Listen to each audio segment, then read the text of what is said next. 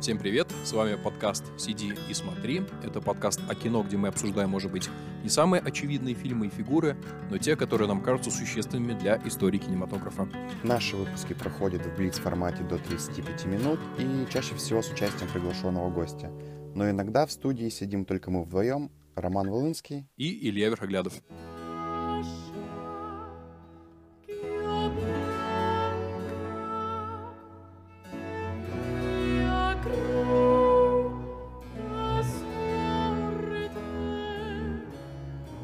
Всем привет! Э, в эфире подкаст «Сиди и смотри».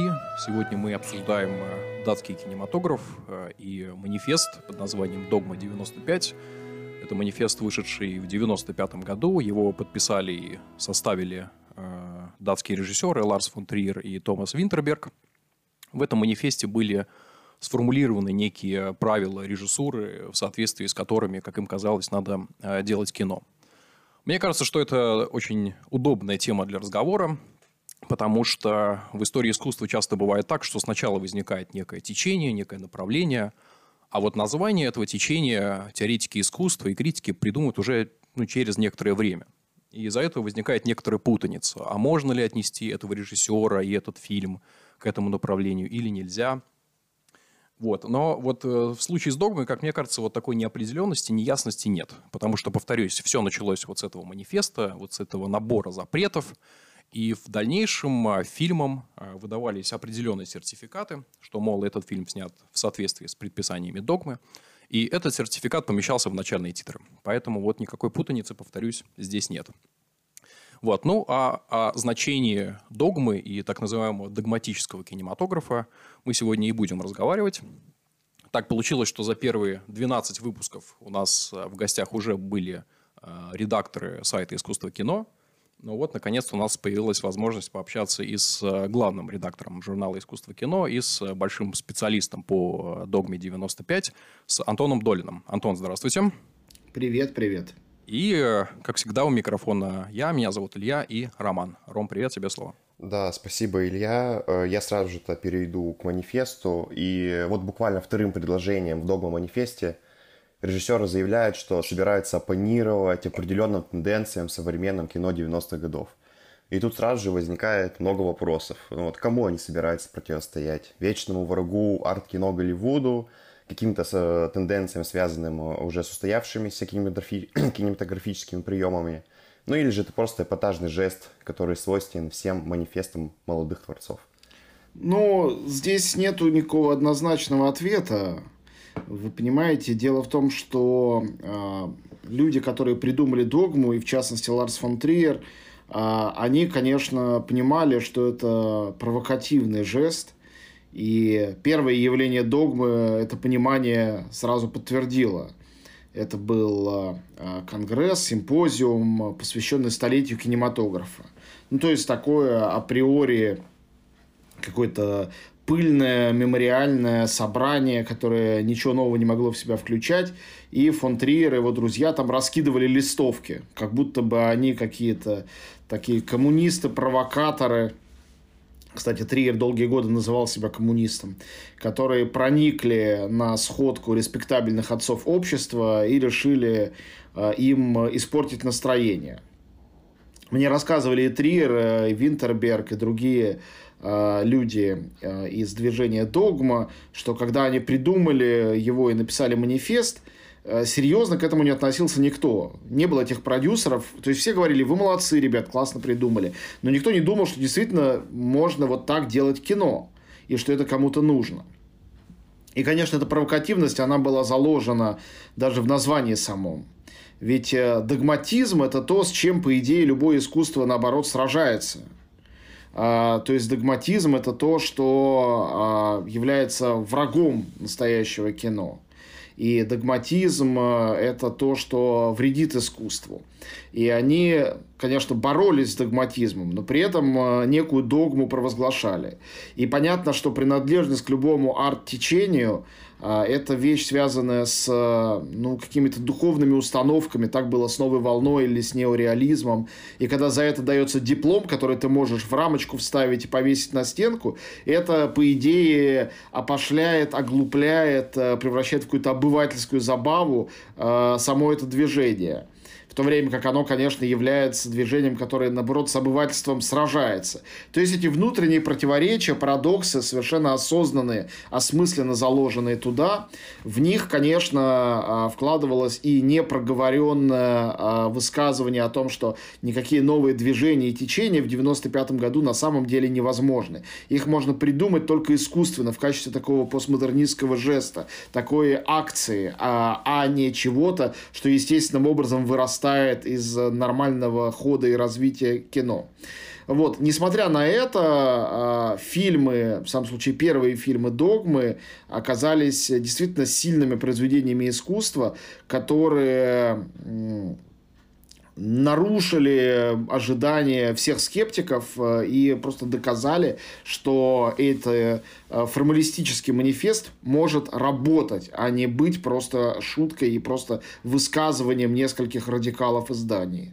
Ну вот здесь на самом деле с манифестом есть еще одна проблема. Я вот вернусь к формулировке, которую вспоминал Рома. Вот это определенные тенденции. Это ведь закавыченная цитата, которая отсылает нас к тексту Трюфо, который тоже в свое время оппонировал определенным тенденциям.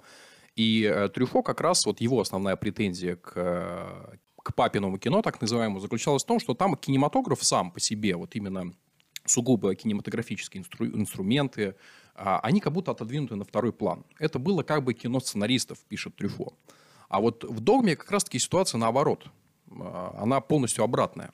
То есть вот из-за этой унификации стиля а, режиссеры «Догмы», они как будто отказывались от каких-то формальных экспериментов, от визуального сложного повествования, сложного мизансценирования и так далее.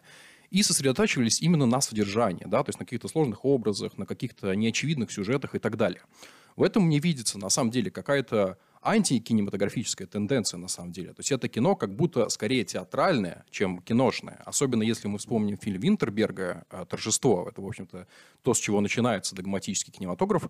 Он ведь, в общем, театральный очень по своей сути, потому что это линейная история, она рассказана в замкнутом пространстве, мы следим за каким-то развитием образов, но вот именно кинематографического какого-то сложного инструментария здесь как будто нет. С моей точки зрения, э, ну, как бы вы и правы, и не правы. С одной стороны, вот вы описываете, в чем театральность фильма «Торжество» и вообще, что такое театральность.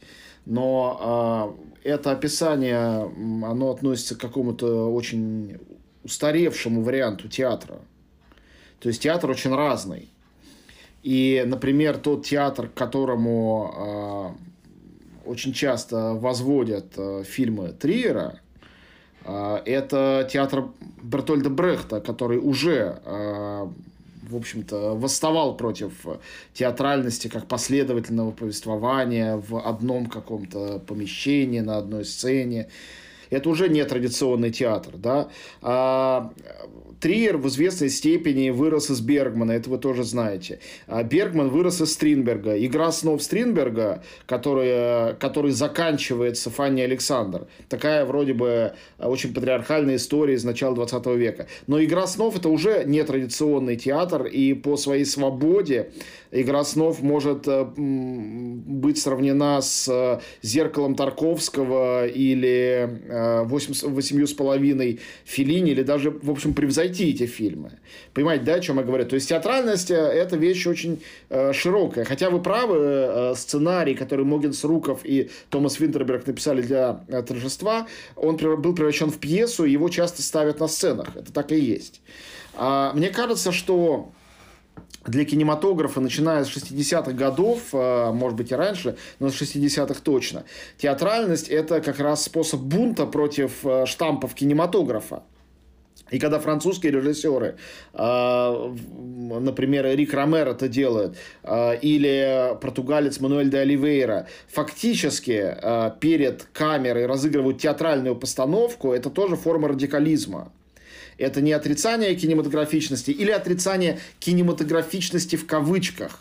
как мы ее видим, то есть э, густого использования визуальных образов, агрессивного использования, как завещал Эйзенштейн, монтажа, закадровой музыки и так далее. Вот раз все это вычитается, убирается. Потому что что такое кино? Мы не знаем, что такое кино. Никто не знает, что такое кино. На самом деле, как и театр. А, и чем шире представление об этом, тем интереснее. И, конечно, любой новатор, любой автор любого манифеста, нового направления будет стремиться к этому расширению, а не сужению. Это совершенно понятно.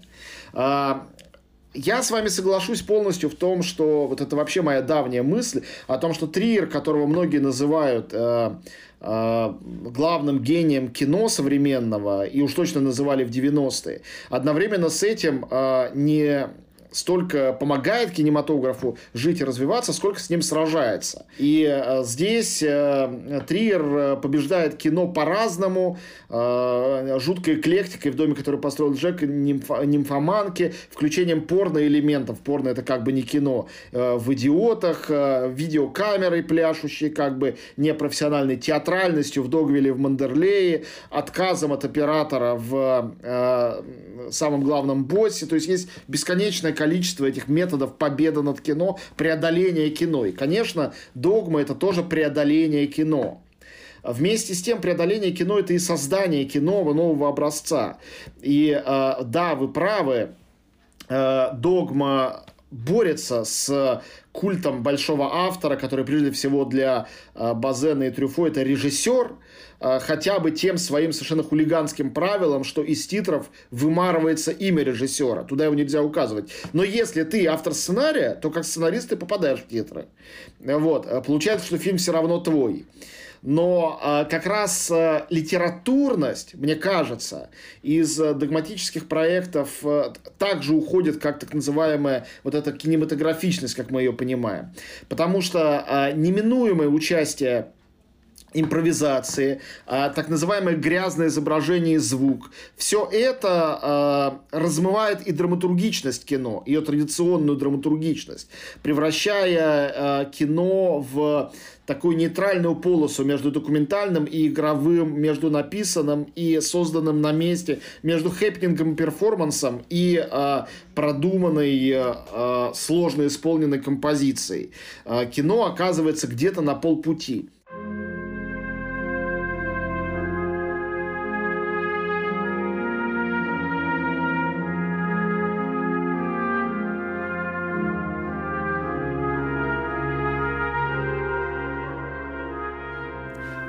И я бы хотел, на самом деле, вернуться к, к большим авторам.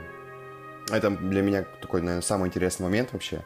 А, вот они заявляют, что кино — это не личностное дело. А, и это как бы, с одной стороны, можно рассмотреть как какое-то ретроградство в разряд групповому стилю, ограничениям и всему в этом духе. Но с другой стороны, они в сущности э, манифестируют о конце эпохи больших индивидуальных стилей, да в конце концов, можно сказать, что они добивают, наверное, модернизм бедный. И это уже как бы совсем другой жест. А, вот э, как вам кажется, то, что вот такой тезис кино это не личностное дело, как его лучше разворачивать? Ну, нет никакого лучше и хуже, есть просто разные способы этого разворачивания. А, мне кажется, здесь интересным а, привычной для нас эта оппозиция модернизма и постмодернизма. Ведь мы не знаем, что такое модернизм и что такое постмодернизм в кино. Что мы считаем модернизмом? А, из сегодняшнего мира возможно несколько ракурсов. В одном из них э, модернизм – это большие режиссеры вот золотой эры авторского европейского, прежде всего, кино. 50-е, 60-е. А, Бергман, Антониони, Бунюэль, Тарковский, конечно, тоже, да и Курасава тоже сюда вписывается. То есть большие авторы, большой буквы А. И понятно, что тот же самый Триер, зачинатель догмы, с одной стороны, хочет быть одним из них, с другой стороны, немножко подсмеивается над этим всем, даже местами издевается, хотя он не шуточно отправлял свои первые фильмы Тарковскому мечтал о его одобрении, и не шуточно приглашал Бергмана присоединиться к манифесту догмы. Тот, разумеется, не удостоил Триера вообще никаким ответом. Если это модернизм, то Триер э, и все поколение 80-х, 90-х это уже постмодерн.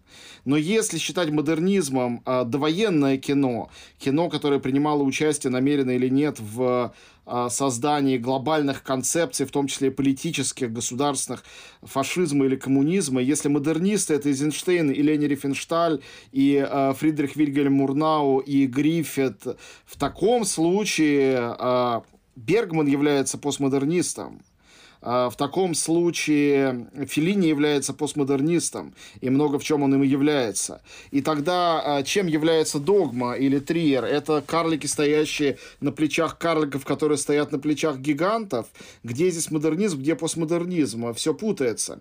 И а, с другой стороны, идея, концепция вот этого самого обряда очищения или обета целомудрия, который приносят догматики, это идея возвращения к истокам. То есть через голову вот этой культурной замороченности к чистоте, к простоте, к прямолинейности, к уходу этой большой буквы А в слове автора, да, раз режиссера нет в титрах, правильно? Что у нас получается? Получается, что это какой-то пост-постмодернизм, попытка чего-то нового, и на самом деле догма это открытие двери в 21 век, когда оппозиция по постмодернизма и модернизма уже тоже устареет и уступит место чему-то новому. Например, вопросам этики, которые сегодня для кино являются наипервейшими, как вообще для искусства, и не только для него. И получается, что догма с а, очень отчетливым отношением к вопросам этики была зачинателем этого всего. Допустим, тема харасмента, насилия, иерархии властных и их разрушений, это тема вне вот этой оппозиции модернизм-постмодернизм. Потому что постмодернизм глумлив, а модернизм тоталитарен, правильно? А это и не глумливо, и не тоталитарно. И сегодня мы живем в этом мире. Но не забывайте, что харасмент и разрушение иерархий – это тема первого э, эпохального фильма «Догмы. Торжество». Это его центральная тема. То есть, э, наверное, это был первый случай, когда настолько откровенно на эти темы европейское кино вообще открыто заговорило. Поэтому догма, с одной стороны, наследует и модернистским, и постмодернистским практикам, а с другой стороны, их отвергает и в каком-то смысле даже опровергает.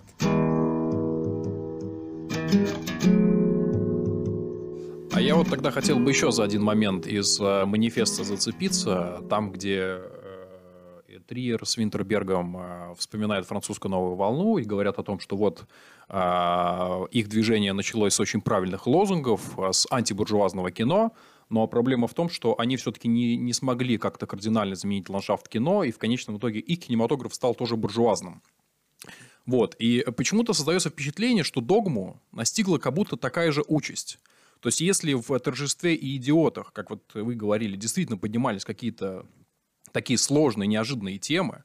И действительно, на уровне киноязыка это было такое очень нетипичное кино, где было очень много специальной такой намеренной эстетической небрежности, где было очень много такой, э, ну, я скажем, скажем так, левацкой риторики, да, несогласия с каким-то буржуазным миропорядком, то впоследствии, уже начиная где-то с третьего фильма, все это немножко отодвигается на второй план. Кино, догма я имею в виду, становится как будто более жанровым. А, рассказываются какие-то более конвенциональные истории. Особенно это очевидно вот там, в фильме «Любовники», например. То есть вот не кажется вам, что у догмы вот такая же участь, что они тоже как бы перешли в разряд буржуазного в какой-то момент? А, несомненно, но это неизбежность любого радикального движения оно либо умирает от собственного радикализма, либо постепенно превращается в мейнстрим. Но если ты меняешь мир, и если это становится мейнстримом, получается, это становится э, частью буржуазной картины мира и частью всеобщих представлений об искусстве. То есть революционеры становятся законодателями мод. И единственное, что тут можно сделать, это быстро самим оттуда уйти, и это все отвергнуть и начать делать совершенно другое кино, не эксплуатируя то, э, моду на что ты ввел. И Триер, и Винтерберг, на самом деле, и все остальные догматики поступили именно так. Посмотрите на фильм Лоны Шерфик, допустим, «Воспитание чувств». Замечательная картина, но это вполне уже мейнстримное кино. Посмотрите на все о любви Винтерберга. Э, это кино предельно далеко от идеи догмы. Это сюрреалистическая антиутопия с известными артистами. Ну и, конечно, э, условно говоря, э, Догвиль с одной стороны, а Антихрист с другой. Ничего общего между этими фильмами нет. Единственное, что между ними общее, то, что они оба абсолютно противоположны идеям догмы. а, а это очень важные два фильма для Триера из его постдогматического периода. Значит ли это, что они считают догму ошибкой? Совсем нет. Догма была таким вбросом, а, кардинальным, радикальным жестом, изменившим кино. И это был обряд очищения. Но что такое обряд очищения? Представьте себе его прагматически. Вот мы с вами приехали в какой-нибудь буддийский монастырь в Тибете, прошли там некий обряд очищения. Что мы делаем потом? Начиная со следующего дня после этого обряда очищения, мы снова начинаем загрязняться. И мы спускаемся с этой горы в мир, в реальную жизнь. А, это очищение помогает нам жить дальше. Но мы не можем его сохранить, оно не может остаться с нами. И с кинематографом это очищение догмы тоже не может остаться. Оно может внести в него эту новую чистую струю и разбавить грязные воды буржуазного конвенционального кино. Что, по-моему, и произошло.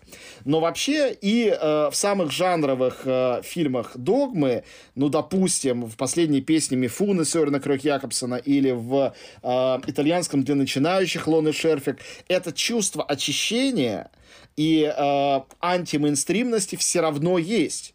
То есть э, герой, который бросает свою удобную жизнь в Мифуны ради жизни с безумцем-братом среди полей, и бросает а, а, невесту из хорошей семьи ради девушки сомнительного поведения, или итальянской для начинающих, да, где каждый герой ради совершенно инфантильной мечты какой-то Италии меняет траекторию своей жизни. То есть идеи догмы, абстрактные идеи, идеи режиссеров догмы, их разделяют и герои фильмов догмы, даже тех фильмов, которые не хранят того формалистического радикализма, которым отмечено торжество и идиоты. Два действительно первых и самых ярких э, фильма «Догмы». А ведь, насколько я знаю, это вообще очень частый взгляд на фильмы «Догмы», что это как саморефлексия, грубо говоря, об, об этом течении, да, что есть вот какое-то большинство, которое живет по каким-то заранее установленным правилам. И вот есть какие-то такие одиночки, бунтари, а, правда, чей бунт в конечном итоге оказывается обречен. Так и есть, но Триер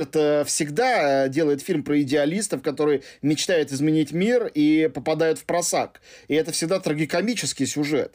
Трагический, потому потому что они не могут улучшить мир, комические, потому что взгляд со стороны на этих героев всегда э, смешной. И это, опять же, выводит нас за рамки, э, за рамки этого дуализма, модернизма и постмодернизма. Этот герой или автор, который мечтает об изменении мира, это герой модернизма. Но комический герой, попадающий в просак с попытками изменить мир, это уже герой постмодернизма. И э, они часто воплощены в одном и том же персонаже.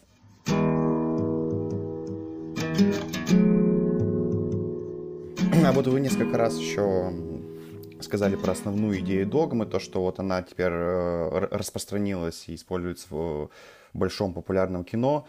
Но, а вот если честно, а какая это все-таки идея догмы? Это идея вот э, видеокамеры, идея отказа от всего лишнего, или вот э, что именно зацепило бы большое кино?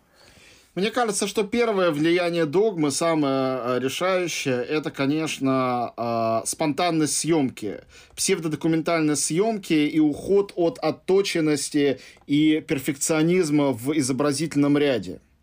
И это повлияло на все жанры, да, если мы вспомним какой-нибудь э, фильм про Джейсона Борна, которые именно таким образом сняты, особенно последние фильмы о нем это уже мейнстримное жанровое шпионское кино.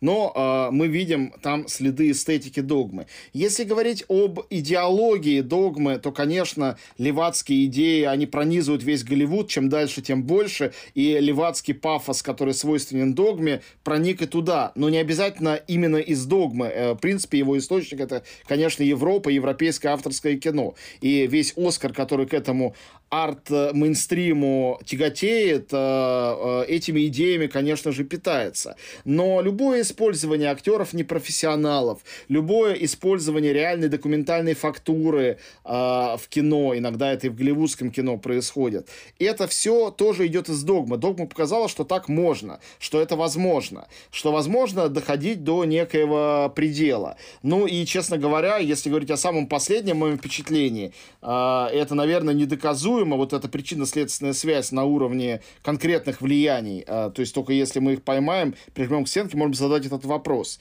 Но а, я смотрю, смотрел второго аппарата, Мне кажется, что провокации э, Саши Барона Коэна, ну, они точно выросли из идиотов Триера. И если не выросли оттуда, то они просто той же природы. Они совершенно родственны. И это сращивание документального и игрового, да, когда играющие в идиотов герои этого фильма приходят к каким-нибудь э, обычным э, датским буржуа и начинают их провоцировать, это ровно то, чем занимается Барат или Бруно или генерал-адмирал Аладдин. Вот эти герои маски, тоже они все идиоты, безусловно, Саша Барона Коэна. Пожалуйста, это самый актуальный политический комик современности, который методы догмы непосредственно в свою жизнь и свое творчество принес.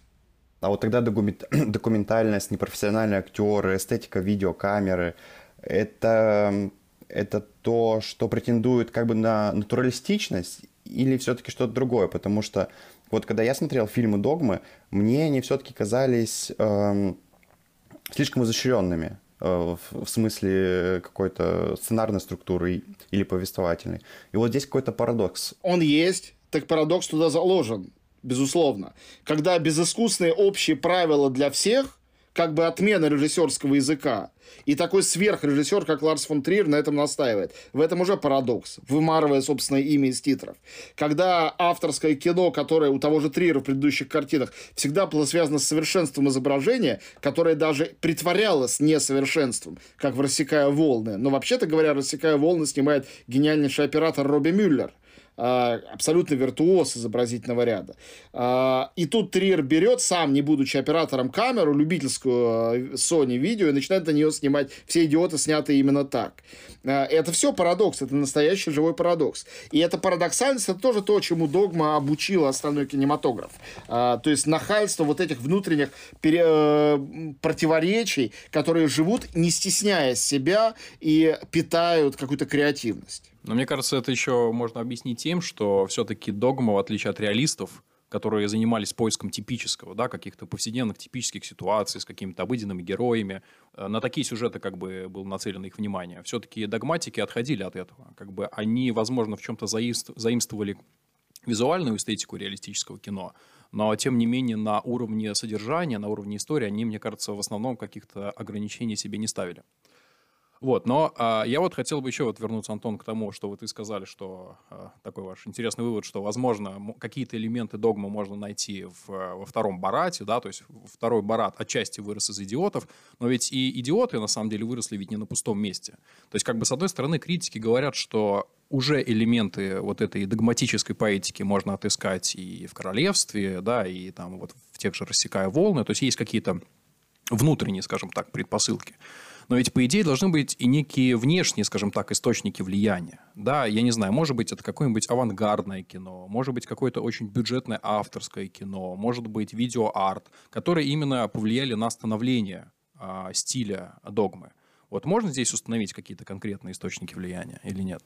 Конечно, это, безусловно, французская новая волна с ее эклектикой, политическим содержанием очень сильным и э, такой агрессией и в то же время игрой, когда герой вдруг смотрит в камеру, например, рушится четвертая стена. Это все, все у Гадара брехтовские приемы. Повторяю, что Триер очень близок к Брехту, хотя в «Идиотах», может быть, непосредственно это и незаметно, но это всегда, на самом деле, в его фильмах присутствовало и присутствует. Э, и неореализм отчасти, потому что неореализм в самом названии заложено, то, что это реализм, ну, какого-то нового типа. Э, и вся эта естественность, э, вынос всего этого на улицу, вообще малобюджетность, а, это, конечно, свойство итальянского нереалистического кино, которое тоже было очень политическим, но иначе, чем французская новая волна. А, интересно, что вы сказали про реализм. А, я никогда не думал вообще о догматиках как о реалистах. Мне кажется, они ими не являются. Вообще, если говорить о каких-то двух наиболее близких догме, что ли, культурных направлениях и исторических этапах и периодах, это прежде всего романтизм конечно, а, европейский романтизм, я имею в виду, одиночки, а, которые совершают какие-то безумства вопреки всему, идут против истеблишмента, против правил. Это то, чем занимаются герои торжества и идиотов. И сентиментализм а, открытый в итальянском для начинающих или в последней песне Мифуны. А, романтизм, конечно же, виден и в фильме «Король жив», несомненно. А, да, живой а, король Лир, разыгранный в пустыне. В этом видна та самая театральность, о которой вы говорили, несомненно, и в ее новом каком-то преломлении. И забавно здесь сравнить догму с а, другим важным культурным явлением, которое чрезвычайно похоже на догму эстетически, но этически выросло из других предпосылок. Это кинематограф братьев Дарден, они снимают тогда же, с середины 90-х э, и в 99-м, то есть через год после прихода «Догмы», э, они становятся такими героями для всего мира, победив на Канском фестивале с фильмом «Розетта». И стилистически это очень похоже, но идеологически это, конечно, другое. Это такое просвещенческое кино. Оно, в отличие от сентименталистского кино, гораздо суше. И оно э, верит э, в гуманистические основы, в то, что человек превыше всего, и человеческое важнее всего, и маленький человек э, имеет право быть большим, камера как бы его увеличивает. И вот этого слабого, маленького и жалкого человека воспевает, показывая его прекрасность. Это то, чем э, Триер или Винтерберг, которым гораздо ближе, конечно, выдающиеся особенные герои-бунтари, то, чем они никогда не интересовались. И это два параллельных движения, очень похожи с точки зрения визуальности, но совершенно разные по части внутреннего содержания.